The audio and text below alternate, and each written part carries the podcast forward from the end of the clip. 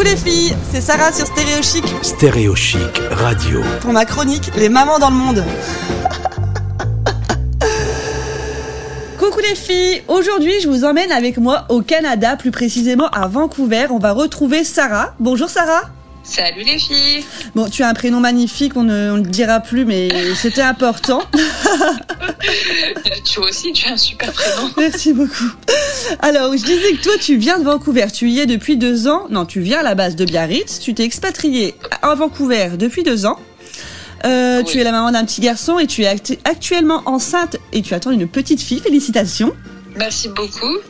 Et donc, on va parler avec toi un peu plus du suivi de grossesse parce que tu as vécu ta première grossesse en France et donc tu vis celle-là actuelle au Canada. Donc, je voulais voir avec toi, qu'est-ce que tu en penses? Est-ce que tu ressens des différences? Comment ça se passe?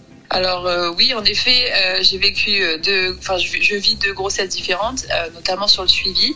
En France, j'ai été suivie tous les mois avec une échographie par euh, le gynécologue et par la fin, j'ai eu euh, des cours d'accouchement, Mhm. euh, c'était 10 sessions, quelque chose comme ça. Ici au Canada, j'ai fait deux échographies, j'en ai plus d'autres. J'accouche dans de- j'accouche euh, pour le 15 avril. Euh, donc j'ai eu seulement que deux échographies, donc euh, deux échographies contre neuf euh, en France. C'est fou Comment vous dire que c'est euh, c'est énorme la différence Donc t'as eu que deux Euh, échographies et t'as eu que deux rendez-vous euh, avec un sage-femme ou un gynéco, c'est ça? Non, non, juste euh, au niveau euh, des échographies. Alors, faut savoir qu'en fait, les échographies, elles sont faites par des euh, dans des centres d'imagerie, et je n'ai pas mon mon médecin ou mon ma sage-femme ou mon gynécologue qui est avec moi. C'est quelqu'un complètement différent qui va juste checker si tout va bien, et la personne ne- est tenue au secret prof- professionnel et ne te dira rien du tout. Les seules choses qu'il doit rapporter, c'est à ton euh, médecin référent, donc euh, ton gynécologue ou ta sage-femme. Donc dans mon cas, je suis suivie par une sage-femme. Donc euh, toutes les choses négatives ou positives sont dites à ma sage-femme. En théorie, après moi je suis tombée sur quand même sur deux euh, deux personnes pas deux, deux personnes différentes sur mes deux échographies Mhm. qui m'ont quand même dit euh, que sur le coup que tout allait bien et euh, et voilà, par exemple pour le sexe, on peut pas le savoir le jour. Elle va le voir sur l'échographie, elle va pas vous le dire. Oh elle non, c'est trop frustrant. Ouais, c'est un truc de fou. Elle peut pas vous le dire parce que c'est interdit. Il y a eu euh, parce qu'on est, j'habite à Vancouver, donc il y a beaucoup de de cultures différentes et apparemment il y a des, des cultures où faut pas le savoir parce que euh, ça peut euh, créer des problèmes. Donc du coup, ils préfèrent le dire vraiment euh, au médecin. Voilà, plus tard et à le dire au médecin ou voilà. Donc du coup, euh, on est- je suis confrontée à ça. Donc euh, voilà. Donc moi en fait, ce que j'avais dû faire, c'est que, enfin, ce que j'avais dû faire, c'était pas obligatoire, mais je l'ai fait. C'est que à ma neuvième semaine ou onzième semaine de grossesse, j'ai fait un, dépistage pour la trisomie et d'autres maladies euh, génétiques. Et en fait, dans ce dépistage-là, j'ai pu savoir le chromosome du sexe de mon bébé et du coup, j'ai pu le savoir en avance. Parce que sinon, j'aurais dû savoir le sexe de mon bébé semblant à 20 semaines de grossesse, comme toutes les Canadiennes. Elles le savent à D'accord. 20 semaines. Tu ne le sais pas avant.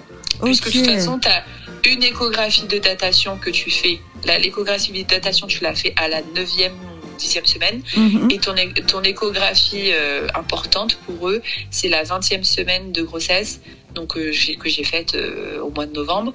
Et, et basta.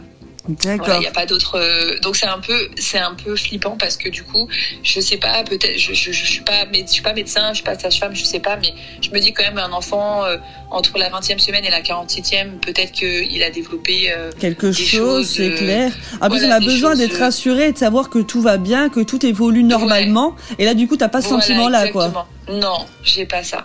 Alors euh, là, j'ai un suivi euh, sage-femme euh, régulier. Euh, je la vois une fois par mois euh, à son cabinet. Elle check avec un, un Doppler euh, le cœur du bébé, donc si son cœur bat bien. Ok. Voilà, c'est la seule chose que je peux savoir tous les mois. Et puis elle va mesurer mon ventre, elle va, elle va palper, elle va te dire si oui ça va ou oui ça va pas. Enfin, après bon, je suis pas. Pour moi c'est c'est dingue parce que j'aimerais un peu plus de profondeur, on va dire. C'est comme par exemple au niveau gynécologique, je n'ai pas eu euh, de. On n'est pas venu voir l'intérieur de. T'as pas été examiné de tout, du tout depuis Non. euh, ton. Ah ouais? Non. Moi, j'ai été je le examinée de que- souvenirs. Je le saurais que le jour de l'accouchement. Ok, moi j'ai été examinée chaque mois, sauf les trois derniers mois où ils ont arrêté pour pas euh, déclencher quoi que ce soit, mais sinon j'ai été examinée chaque mois. À partir du troisième.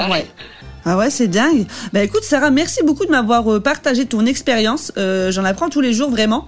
Euh, je vous invite aussi à aller la suivre sur Instagram. Elle a une page tout à fait euh, bah, trop mignonne qui s'appelle Une famille au Canada. Euh, voilà, merci beaucoup Sarah. Merci beaucoup à toi aussi. Merci.